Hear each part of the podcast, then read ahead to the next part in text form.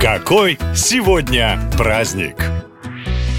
25 августа отмечают День кофемании. Кто-то спокойно переносит отсутствие этого напитка, а кто-то не может без него жить. Кофемании, как и любви, покорны все возрасты, а еще статусы, титулы и профессии. Именно тяга к этому напитку объединяет и простых людей, и настоящих гениев. Мало кто знает, что одним из самых больших любителей кофе в истории был Бетховен. Каждое утро он начинал с порции, которая всегда варилась ровно из 60 кофейных зерен. Только тогда великий композитор считал, что день будет удачным. До сих пор неизвестно, почему зерен было ровно 60, но факт, что гений всегда сам их отсчитывал. Кстати, по современным меркам от такой концентрации кофеина у гурмана сердце буквально бы выскочило из груди. Но Бетховен чувствовал себя отлично. Другой известный кофейный фанат Наполеон Бонапарт считает, что сам самые важные решения он обдумывал исключительно за чашечкой кофе. Кстати, сохранился рецепт от императора, и чтобы сделать кофе по-бонапартовски, вам понадобятся такие ингредиенты. Две чайные ложки молотого кофе, 200 мл воды, немного морской соли, чайная ложка сахара и четверть чашки коньяка. Последний элемент обязательный, и кажется, именно в нем секрет удивительного вкуса напитка Наполеона. В честь праздника праздника 25 августа предлагаем попробовать что-то новое и открыть для себя необычный вкус кофе. И другой интересный праздник в календаре – день рождения консервной банки. Оказывается, ей уже более 200 лет. В этот день 1810 года изобретатель Питер Дюрант получил патент на оригинальную идею хранить продукты в жестяных банках и запаивать их крышками. Сегодня такие есть в каждом доме, но существует и уникальный уникальные банки – настоящие звезды из жести. В начале 60-х не очень успешный американский художник Энди Уорхол отправился в отпуск. Он уехал подальше от городской суеты и решил во что бы то ни стало найти новые формы в искусстве. Уорхол экспериментировал сутками, но вдохновение никак не приходило, пока кто-то из друзей не посоветовал художнику рисовать то, что он любит. А Энди больше всего любил суп марки Кэмпбелл в железных банках. Он ел его каждый день в течение 20 лет. Скупив в ближайшем магазине все возможные виды, Уорхол приступил к работе и через год показал целую серию полотен, и на каждом были только банки супа. Они прославили художника и сделали его открывателем нового жанра – поп-арт. Кстати, банка супа стоила 3 доллара,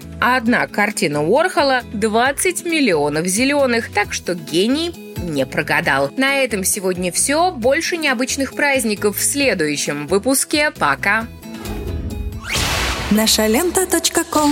Коротко и ясно.